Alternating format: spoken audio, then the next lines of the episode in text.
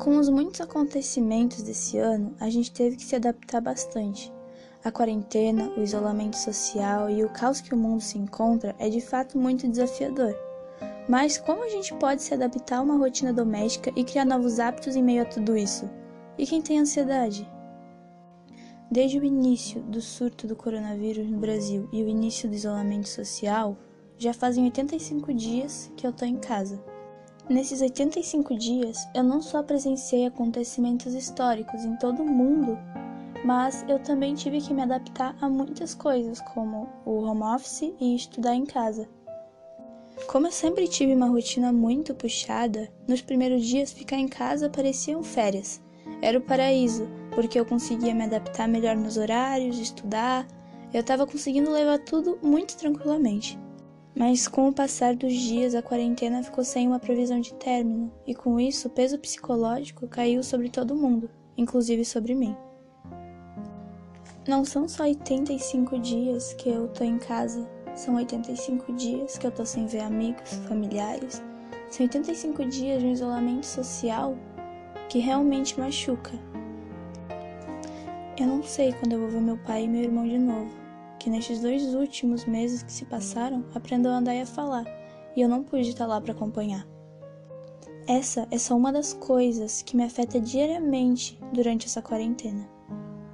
Apesar das minhas dificuldades constantes para manter uma rotina, eu estou tentando voltar com um hábito antigo que eu possuía, que é o hábito da leitura. Eu comecei a ler muito cedo. Eu tinha só 9 anos quando eu peguei um exemplar na prateleira da minha mãe de Iracema, de José de Alencar, e li de ponta a ponta. Desde então, até meus 15 anos mais ou menos, era um livro atrás do outro que eu devorava. Nas férias de verão, eu li um livro por dia, porque me sobrava tempo, e era gratificante a sensação de ter um livro terminado.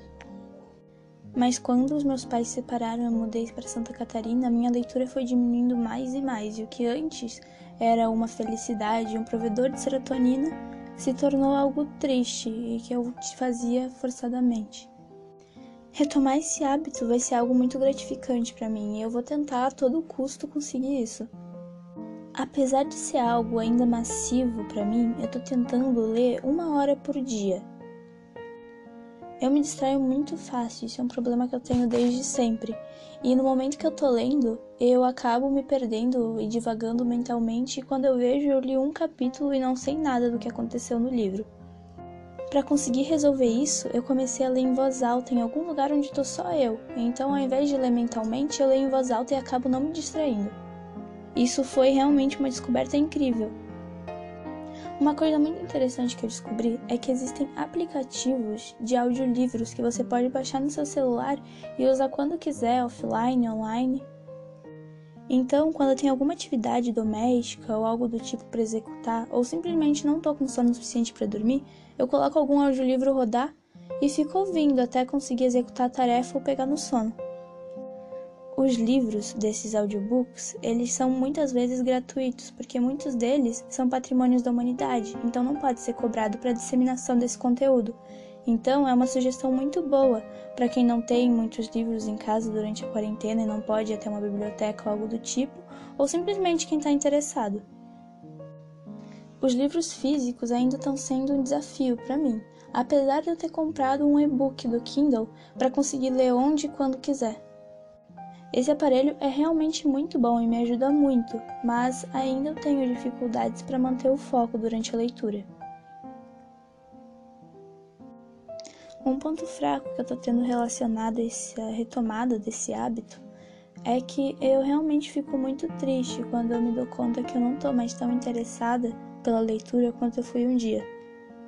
Eu li livros adultos e muitos grandes ícones da literatura brasileira e mundial quando eu era criança, e eu achava aquilo tão fascinante que eu achei que eu ia levar esse hábito pro resto da vida. E é um hábito que realmente me frustra muito saber que eu não tenho hoje. Aos poucos eu tô retomando isso, mas eu creio que ainda vai demorar bastante para eu conseguir retomar como eu era antigamente. Os benefícios da leitura são incontáveis são tantos benefícios que listar num podcast eu poderia levar horas. Tanto na área profissional quanto na área estudantil, os benefícios são realmente infindos. Vai desde um vocabulário muito bom que você pode usar tanto na, no mercado de trabalho futuramente, quanto no Enem ou vestibular, até o conhecimento geral que você adquire lendo diversos gêneros. Fora o escape que você tem do mundo real, porque você trabalha sua imaginação e você pode se teleportar através de folhas de papel, o que eu literalmente sempre achei incrível e sempre foi algo que me prendeu no mundo da leitura. Mesmo com meu hábito reduzido, eu nunca parei de ler totalmente. Eu sempre tô lendo alguma coisa e eu te, busco me manter sempre em movimento. Eu sou um tubarão da leitura. Eu sempre me mantenho em movimento e sempre tô lendo alguma coisa. Mas já faz um ano que eu não consigo terminar de fato um livro. Eu já comecei vários, mas não consegui concluir nenhum.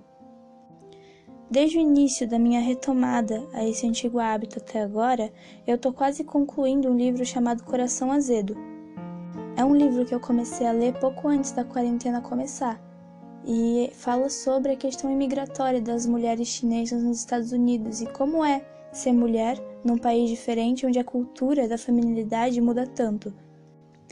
Eu tô me regrando para ler todo dia antes de dormir e até agora tem funcionado bem, porque como eu tenho problemas sérios com a insônia, às vezes a leitura consegue ajudar nesse quesito também. Então eu leio até pegando sono. A minha meta diária é de ler uma hora, mas tem dias que eu leio 30 minutos, tem dias que eu leio duas, três horas e assim tá indo aos poucos, eu tô tentando me readaptar.